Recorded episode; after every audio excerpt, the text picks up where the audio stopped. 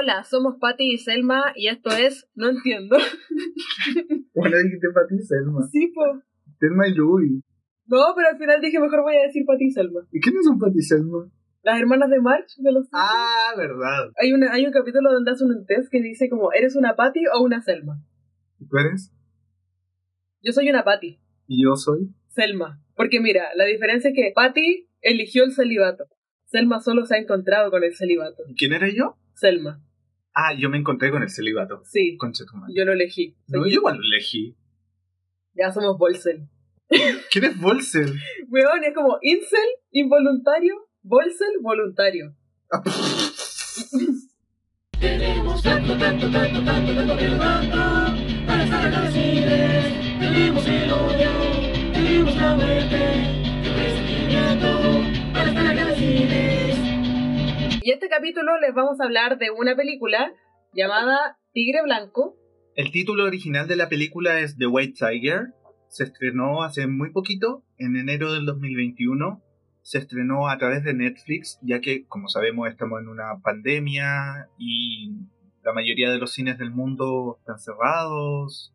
No, tiene sentido. Entonces, muchas películas están estrenando online. Eh, la película es dirigida por Ramin Barani, creo que así se pronuncia, no estoy completamente seguro. Este es un director iraní-americano. Y la película además es una adaptación de la novela del mismo título, The White Tiger. Y eso, comencemos a, a Bueno. escarbar en la película. Ya, obviamente, creo que nunca hacemos este aviso porque somos eh, estúpidos, pero obviamente vamos a dar spoilers de la película. Y si lo no les importa, pueden escucharlo igual. Claro, En cuanto a la historia, obviamente no vamos a contarles la historia entera, pero bueno, yo encuentro muy interesante que la película parta en este accidente automovilístico y luego no se sepa qué pasó después de ese accidente y que de repente aparezca este cartel que dice que lo están buscando por asesinato. Y después uno se entera de que a Val Ram le hicieron firmar este como acuerdo de que él se echaba la culpa del- de todo el choque y la cuestión, siendo que después nos enteramos de que la que se mandó la cagada fue eh, Pinky. exacto, la cuica, Sí, pues. la jefa. Entonces al final uno dice como, oh, qué terrible, lo van a meter en cana por algo que no hizo. Pero finalmente, ese se busca por asesinato es porque él realmente se pitió a alguien. Sí, pues, asesinó a su jefe. Entonces eso es algo que uno, entre medio de la película, uno no ve venir porque te da una pista falsa, que es esta cuestión de que él firma el acuerdo para ¿cachai? echarse toda la culpa. O sea, lo obligan a firmar. Claro, lo obligan a firmar un acuerdo. Bueno, igual podríamos hablar un poco de eso, como de que quizás es algo que claramente no pasa aquí en Latinoamérica, al menos no de esa forma. Quizás podría pasar algo así como en un, no sé, en el- Chile. por eso no, pues por eso te iba a decir como Ah, que, pues claro, puede ser que hay lugares como que estén eh, gobernados por el narcotráfico, ¿cachai? Que ahí sí pasan cosas como las que se ven en esta película. ¿Qué onda El Salvador? Sí, Honduras, ¿cachai? Como, Sí, sí, totalmente. las maras. Sí, sí, Mm. sí. O sea, no es exactamente lo mismo, No, pero a fin de cuentas igual es la misma idea del sistema de castas. ¿cachai? exacto. Porque finalmente el tema, el gran tema de, de White Tiger es la división de clases, que es este sistema de castas que sustenta la, la economía de la India, que es como esta economía creciente, pero que en realidad es, loco, la desigualdad pura. Exacto. Y que también deja entrever como el nivel de corrupción. Es súper buena esta, esta metáfora que hacen con el gallinero, que es básicamente como todos saben que les va a tocar morir en algún momento, pueden oler la sangre, pero no salen de ahí. Claro, Porque... Ah, bueno, tú dijiste eso de la frase. ¿qué frase? La frase como que hacía referencia a Slumdog Millionaire. Ah, bueno, sí, en un momento de la película, bueno, que sea otra cosa, que la referencia inmediata que a la gran mayoría se nos viene a la cabeza al ver The White Tiger es Slumdog Millionaire. Ambas son películas eh, sobre la India, ambas retratan la, desigualdad y la, la pobreza y como todos estos temas terribles. Y en The White Tiger en un momento se menciona, no explícitamente, pero se habla de Slumdog Millionaire, porque en un momento Balram, en, en este relato en off que él tiene, dice, en el mundo real, tú no puedes ir a un programa de televisión y ganar no sé cuántos millones de rupias y luego escapar, que es el argumento de Slumdog Millionaire. ¿Cachai? Claro. Que es cuando Dev Patel se gana unos millones, sus buenas lucas en rupias y luego escapa. Que también es una forma que tiene la película de decir, esa película es brígida, Slumdog Millionaire es brígida, pero esta película de White Tiger es más brígida. No sé si estoy completamente de acuerdo, pero es, es como una declaración de principio igual, un poco, que hace la película. Claro, que básicamente como que Slumdog Millionaire es como la versión, es una versión muy inocente Claro. de lo como de lo que ocurre en la India y al final tiene como un final feliz y el final de esta película es como un final Claro, que es un final moralmente desafiante. sí Moralmente desafiante, porque, eh, o sea, todos vamos a percibir ese, ese final de forma diferente. sí pues hay gente que va a odiar al personaje hay gente que va a decir bueno hermano te pedí esto explico Sí, bueno, hay gente que lo va a encontrar enfermo de facho y otra gente que lo va a encontrar enfermo de anarquista y enfermo de... Otros lo van a encontrar enfermo de comunista. Bueno, da para todas esas interpretaciones. Y- Claro. Y, eso es, es bueno, es bacán, ¿cachai? Como me gusta cuando las películas te desafían como espectador, como no te dan todo en bandeja. Ahora, también decir que Slumdog Millionaire es una película inocente me parece que un poco faltarle el respeto, me parece que es una película increíble, encuentro que es cero inocente, es sobre niños que la pasan como el hoyo. Niños que literalmente nadan en caca. ¿Cachai? sí pues, o sea esa wea donde con la cuchara como le hacen esa wea al ojo al Sí. niñito que canta bonito no sí pues que en realidad como que tampoco es como un, un mar de rosas y yo creo que la parte así como inocente es la parte del final cómo termina ¿cachai? Pero es que también ahí hay una cosa, porque que tiene que ver mucho con los finales de Mm. las películas. Como que en general acá en Occidente eh, la gente está súper acostumbrada a los finales felices porque Hollywood nos, acostu- nos acostumbró a esa clase de finales. Cuando hay otros finales que no son felices, ¿cachai? Eh, la gente como que se frustra. Que de hecho es un poco lo que pasó con La La Land, que mucha gente no, no le gusta la película porque tiene este final donde Ryan Gosling y la Emma Stone no se quedan juntos. ¿cachai? Que a mí me parece como el final perfecto. De hecho, creo que si no tuviera ese final sería una película mucho más del montón que una película sobresaliente. Entonces, c- creo que tiene que ver con eso y, co- y como con esa declaración de principios que también es, un- es sobre el tema, pero también es sobre el cine, ¿cachai? Entonces me gusta, pero no estoy de acuerdo. ¿Se entiende? Ah, Sí, pues, es que por ejemplo también me hace pensar que como la película parte desde la base de que Balram le está escribiendo una carta al primer ministro de China contándole la historia de cómo llegó a ser un empresario de mucho poder, uno también se pregunta como varias cosas porque uno de principio asume que no todo lo que hizo es bonito, pero cuando te llevan atrás y ves como este personaje tan inocente, tú estás todo el rato esperando que haga algo malo pero a veces uno igual piensa, a lo mejor no era tan malo, y tiene hartos como finales falsos, por ejemplo, cuando anda como con, con el bolso rojo y pasa por el aeropuerto sí. y dice así como, ¿a dónde me podría arrancar? Mm, Y yo decía, ¿qué pasa? Como, ahí podría arrancarse, y no lo hizo. ¿Cachai? Al final termina en otro momento planificando toda una weá, o sea, tampoco es como el gran plan, o sea, se lo pitea con una, una botella, ¿cachai? No es así, no es como una weá así, no, limpió sus huellas, ¿cachai? No Claro, es que, es que más que el plan en sí mismo, lo que planea eh, es como tomar la determinación de hacerlo. Claro. Sí, eh, creo que también tiene que ver con que matar a su amo es una forma de rebelarse contra el sistema, porque finalmente él no tenía nada que perder, porque no tenía nada, literal. Nada le pertenecía, su ropa no le pertenecía, no tenía un lugar real donde vivir. El techo donde vivía en realidad era el, el techo que le correspondía por ser el sirviente de su amo. Sí, y además como que tenía que mandarle toda la plata a su familia. Y además de eso, en realidad, eh, igual es un poco verdad lo que le dice el loco a su hermano cuando va a verlos después. Como, oye, esta vieja te chupó toda la vida. Sí, Como, igual es cierto, o sea, se entiende que sean pobres y todo, pero es como, el loco igual tiene razón. y también eso es como, tiene mucho que ver con su cultura. Que, que a nosotros nos parece medio atroz, pero puta, para ellos es así, ¿cachai? Como tenéis que mandarle toda tu plata a tu familia. Claro, o sea, bueno, y aquí hay, hay papitos corazón que no le mandan ni un peso a los niños, entonces... Sí, bueno, que, bueno, bueno, eh, bueno, el otro eh, extremo. sí, pero... Oye, paguen la pensión, weón, no sean saco wea. Sí, con, con qué cara, después se sacan fotos ahí. Bueno, Sí, para el Facebook.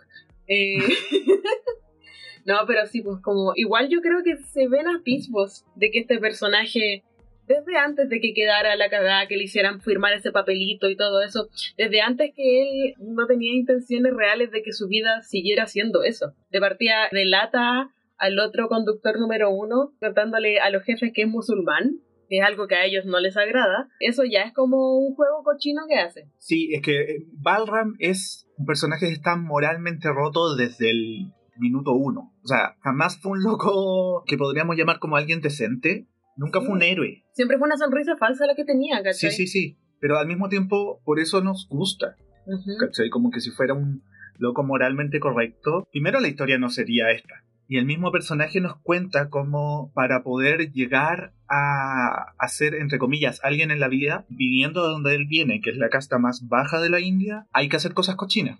Es que ese es el planteamiento al final de la película. O sea, lo que plantea él finalmente es que si él llegó a donde está, no lo hizo honestamente. Mm. Porque en realidad no había forma honesta de hacerlo.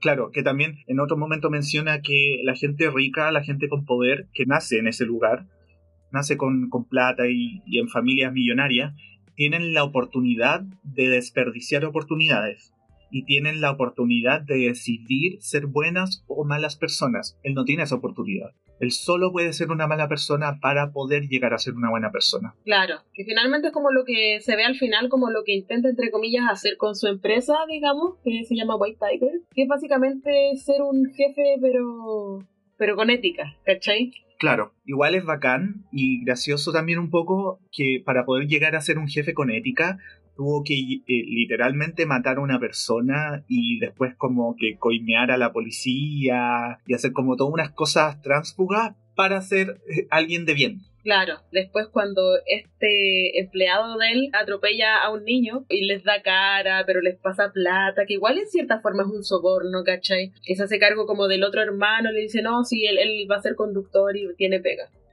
Claramente no es lo mismo que hicieron sus jefes, pero igual es como un soborno, ¿cachai? Sí, o sea, pero también como... Es como limpio pero sucio. Sí, sí, sí, po. la India se nos presenta como un lugar tan roto moralmente que es como lo más decente que podría ser es esta coima.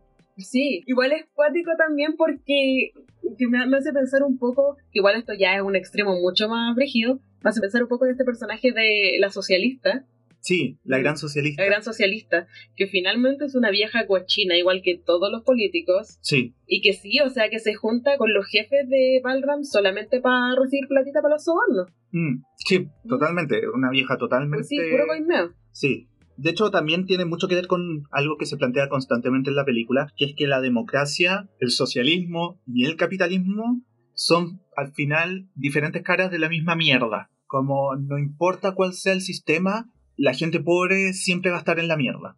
Sí, y otra de las frases de Balram que también ejemplifica bastante lo que pasa en India es cuando le está escribiendo, bueno, porque la narración está basada en cómo él le escribe este email al primer ministro de China y este sujeto dice como, mira, democracia o no democracia, en realidad yo antes que democracia le pondría cloacas a este país. De hecho, también hay otro, otra frase que me gusta muchísimo. En un momento, Balram le escribe así como, eh, democracia, bueno, algo que ustedes los chinos no conocen, Pero queda lo mismo. pero queda lo mismo porque ustedes sí tienen cloacas. Sí, Como como que la democracia no existe realmente. nada es completamente bueno, nada es completamente malo, todo es una mierda. Y no sé, yo creo que al final eh, la película no plantea realmente un cambio de mentalidad. Como que no es como que el loco haya dejado de ser esclavo, pero no es como que se haya roto como esta lógica del esclavo. Simplemente el loco cambió de, de clase económica.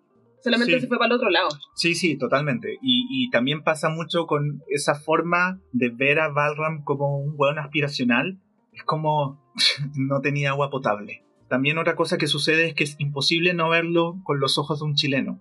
Y que esas necesidades demasiado, demasiado básicas acá en Chile, en la gran mayoría del país, ya están resueltas. Hay agua potable, como si uno abre un grifo, sale agua. Y esa agua se puede tomar directamente del grifo. Sabe mal, pero se puede. Mm. Es una weá que tú en India no puedes hacer. Es una weá que es el lujo del lujo del lujo. Como, loco, comerte un sushi, ni cagando. ¿O tú crees que en la India están así como hablando sobre veganismo? Imposible. Weón, la mayoría de ese país no sabe leer. La mayoría de ese país se muere en la calle y, y a nadie le importa. De verdad que otra realidad. Claro, a nuestros ojos Balram es facho, pero no es facho. Claro, al final lo que pasa es que como las necesidades básicas, básicas no están cubiertas, cuando eso ocurre también la competencia entre pobres es súper así como de... Es casi como que yo, ah, como animales ahí, al, ¿cachai? Que también es algo que se ve mucho, por ejemplo, en Parasite, Sí, que es como nos cagamos entre nosotros porque... porque por tratar de alcanzar algo, Sí. por robarle al, al rico, claro. Sí, de hecho también eh, la película tiene mucho de Parasite en los temas, ¿cachai? Como Mm. ni estéticamente se parecen en, en nada, pero tiene mucho que ver con esta camada de cineastas resentidos. Resentidos como algo bueno, porque están haciendo películas increíbles. O sea, yo creo que igual es frígido que estén saliendo tantas películas que te digan así como, mata a tu jefe. Ahora, tampoco es algo nuevo, no es como la gran novedad en el cine, siempre ha sucedido, pero es bacán verlo viniendo desde otras etnias. Igual antes ya habíamos visto cosas como eh, la nueva ola británica, que fue un movimiento de principios de los 60, que se superponía con el movimiento literario del Angry Young Men, Ujú. que también tenía mucho de esto. O también podemos hablar de Taxi Driver o como ese tipo de películas que tienen como estos personajes ultra resentidos o como enojados con la vida, aunque Taxi Driver va más por otro camino. Un lado más, más facho igual, más Sí. conservador, Sí. podríamos decir. Más que facho, conservador. Sí, One Taxi Driver. Es como sí, el loco es muy conservador. Sí, sí. Está piteado ese weón. Sí. Es que también pasa eso, como el loquito de Taxi Driver. Ese es un weón psicópata. Balram, a pesar de que asesinó a su amo, yo no lo definiría como un weón psicópata. Sí, de hecho cuando dice eso así como, mira, yo sé que así como los ricos matan a alguien y se les olvida inmediatamente, pero onda, para mí fue muy difícil, estuve no sé cuántos rato, cuántos días decía, no me acuerdo. Una semana. una semana eh, como encerrado en esta pieza, ¿cachai? Arrancando y toda la wea. Porque, porque había, al final había matado a una persona. Pues también me hace pensar un poco que no es tanto por la película en sí como por la historia de matar a un hombre. Ah, ya, ya. ¿Matar a un hombre? ¿Mm? Sí, pues. Que eso no es algo que se ve en esta película, tanto porque eh, matar a un hombre es justamente sobre lo difícil que es matar a una persona, que el cadáver está ahí, que la wea, ¿cachai? Que tenéis que tomar toda una decisión. Claro. Entonces, claro, pues lo de lo de Valram fue una decisión que tomó y que yo creo que el gatillante final fue cachar que lo iban a reemplazar. Sí, sí, totalmente. Ese es el, el momento, el punto de giro. Sí, es como, weón, después de todas las mierdas que me hiciste, no me vaya a tirar a la basura así, pues cachai, me hiciste firmar ese papel culeado. Sí, como, bueno, me llamaste parte de tu familia. Me sí, hiciste creer que yo era parte de tu familia. te lavé las patas, no sé. Literalmente. Sí, sí, sí. Lo cuidó cuando la galla lo dejó. Sí, Otra cosa bacán de la película es como Balram constantemente en este correo que le escribe al, al primer ministro de China se burla de, de Occidente, del hombre blanco de Estados Unidos. Incluso en varios momentos habla de el hombre amarillo y del hombre café. o moreno. No, pero él dice café, po. Usa la O sea, palabra sí, café. pues brown, no, sí, eh, claro, es la traducción literal, pero creo que moreno suena mejor. Sí, suena mejor, pero él, él, él- él usa igual estos términos que son como entre comillas ofensivos. Son insultos igual. Mm. Eh, pero el weón como que se lo copia y dice como sí, weón, somos los hombres café, los hombres amarillos y vamos a tomarnos el mundo. La era del hombre blanco se acabó. Otra cosa muy bacán que tiene es el final. No sé qué opináis del final, pero ese final donde deja de hablarle a los personajes y comienza a hablarle directamente a la cámara, al espectador Sí, y se da este mensaje que es moralmente roto, pero que al menos yo cuando terminé esa película, weón, aplaudí. Loco, aplaudí. Y dice todo este rollo de cuando estás teniendo una pesadilla y crees que no asesinaste a tu amo y luego despiertas y te das cuenta que sí asesinaste a tu amo y que no era una pesadilla. Y es como, oh, culiado y loco. weón, culiado brígido. Sí. Y tiene la razón. Mm, sí, o sea, pasando al siguiente tema, yo creo que decisiones estéticas. em, algo que me pareció interesante un poco fue que se hiciera referencia harta veces a esta estatua de Gandhi. Porque, bueno, también porque Gandhi igual eh, representa esto de la revolución pacífica. Pero finalmente lo que ocurre en esta película no es una revolución pacífica. Al contrario. Hay asesinato Sí. y hay trampa. Y en realidad tampoco hay revolución. No, en realidad todo sigue igual. Sí, todo siguió igual y solo fue este personaje que decidió cambiar de lado. Sí, porque esa es la weá, tampoco hay como un, no hay como un gran aprendizaje de, no, el loco solamente se pasó para el otro lado. Y es como la típica de, no, ni siquiera es como voy a arreglar India desde adentro, porque yo no creo que el loco tenga un interés real en arreglar su país. Mm. El loco solo tiene el interés de ser poderoso, ¿cachai? De no ser un esclavo. Y el loco dice muchas veces en la película, hay dos tipos de personas en India, los esclavos y los amos, o los que tienen guata y los que son flacos.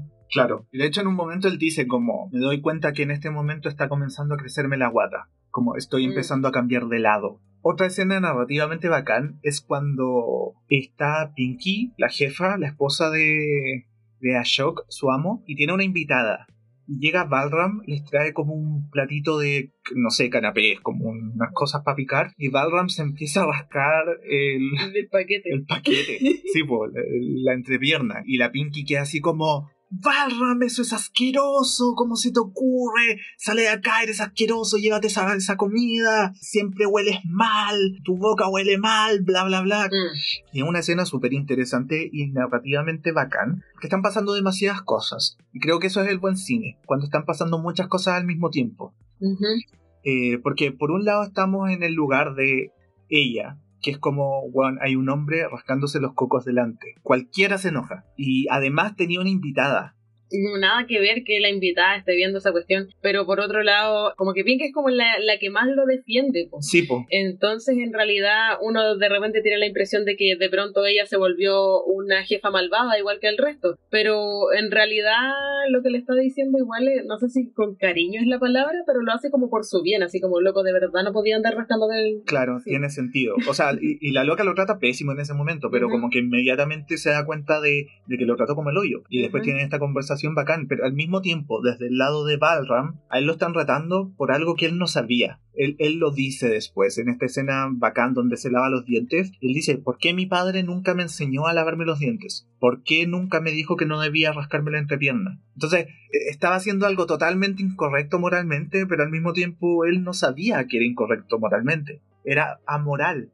Entonces es muy bacán esa, esa escena porque tiene como esos diferentes niveles narrativos, como- donde todos los personajes tienen la razón y al mismo tiempo ninguno tiene la razón. Bueno, yo creo que otra cosa que, eh, que se cuestiona un poco es que, obviamente, antes de hacer este capítulo, como que sapié un par de opiniones en internet de gente, y hubo algunas con las que estuve súper en desacuerdo, porque decían que la película parecía como poco realista, y es como, em, no creo que la película jamás haya tenido la intención de ser tan realista. Sí, Más que, más que mostrar la realidad de la India y todo eso, pero no creo que haya tenido un tono de realismo. Sí, de hecho, Juan Balram imagina cosas. Sí. En varios momentos de la película también hay una escena que es media, es media Jodorowsky igual, ¿Cuál? cuando hace caca con Ah, en la calle sí. con frente a este vagabundo y se cagan de la risa. Es como, ¿qué onda ese acto psicomágico? Sí. Tiene un poco de eso también. po. Entonces, como, Juan, no podéis decir que una película así está intentando ser realista. No, y también esa cuestión cuando va en el auto y aparece como el papá al lado y le dice así como, oye, estos weones te están robando, ¿cachai? Están sobornando a esta gente para no pagar impuestos. O sea que si no pagan impuestos te están robando a ti. Él explica como toda una wea súper compleja que obviamente su papá no tenía pico idea Sí. y que su papá está muerto. Y sí, claro que es un momento que se puede sentir muy panfletario, pero también es como, es claramente no es real, es algo que está pensando él en su cabeza, ¿cachai? Claro, como que él está entendiendo eso Sí, y lo materializa, entre comillas, de esa forma. Lo vuelve imagen de esa forma. Y creo que hablar de, de, de si la película es realista o no nos da un poco el paso a hablar de qué género es esta película. Claro, porque policial no es. Primero porque no hay policías y porque no hay como el, el crimen en sí ocurre al final. Entonces yo creo que una película así como de ese tipo debería partir con el crimen. Pero no, pues eso ocurre al final. Entonces en realidad Claro, no, más como... no sigue esa estructura, nunca tenemos como este, es- un detective, Un personaje detectivesco, nunca se construye como un caso policial, porque siempre está desde Balram, y desde Balram nunca fue así como una visión policial del asunto, como un crimen a resolver, eso no existe. Entonces, ok, no es un policial, no es realismo, ¿cachai? No es drama No es drama, eh, es una comedia negra, podríamos decir que es comedia negra. ¿Tú te reíste en algún momento? No. Mm, yo, creo, yo creo que sí me reí en un par de escenas, pero no ¿cómo como, no como una risa de, oh, qué chistoso lo que está pasando, sino como una risa de como, oh, qué chucha está pasando. Ah, sí, el que Como- chucha sí. Como mi reacción fue reírme porque no sabía qué otra cosa hacer. Y siento que la comedia negra a veces tiene un poco de eso. Además de ser un relato muy de personaje, yo creo que a lo mejor hay como todo un género ahora, sí, así como mata a tu jefe de género. Claro, como sí,